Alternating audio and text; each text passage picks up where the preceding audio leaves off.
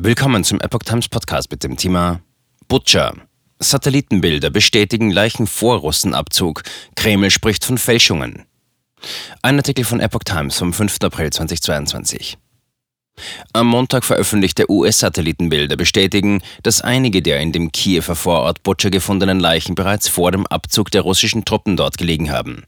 Die hochauflösenden Bilder bestätigen die jüngsten Videos und Fotos in den sozialen Medien, auf denen Leichen zu sehen sind, die seit Wochen auf der Straße liegen, erklärte ein Sprecher der US-Satellitenbildfirma Maxa Technologies.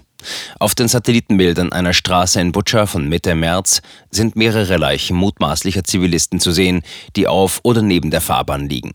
An dieser Stelle hatten ukrainische Beamte nach dem Rückzug der russischen Truppen Anfang April mehrere Leichen gefunden. AFP-Fotografen hatten bei einem Besuch am vergangenen Samstag rund 20 Leichen in Zivilkleidung gesehen, einige davon mit gefesselten Händen. Das russische Verteidigungsministerium hatte die Bilder als Fälschungen bezeichnet.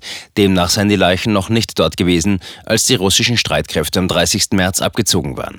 Maxa-Satellitenbilder vom 19. und 21. März zeigen jedoch, dass sich bereits zu diesem Zeitpunkt mehrere Leichen auf der Jablonsker Straße in Butscha befanden.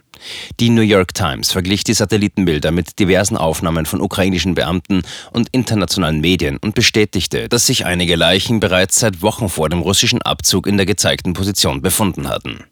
Die Bilder von den Leichen mutmaßlicher Zivilisten hatten international Bestürzung ausgelöst. Zahlreiche westliche Regierungschefs hatten Moskau Kriegsverbrechen vorgeworfen. Deutschland und Frankreich wiesen am Montag Dutzende russische Diplomaten aus.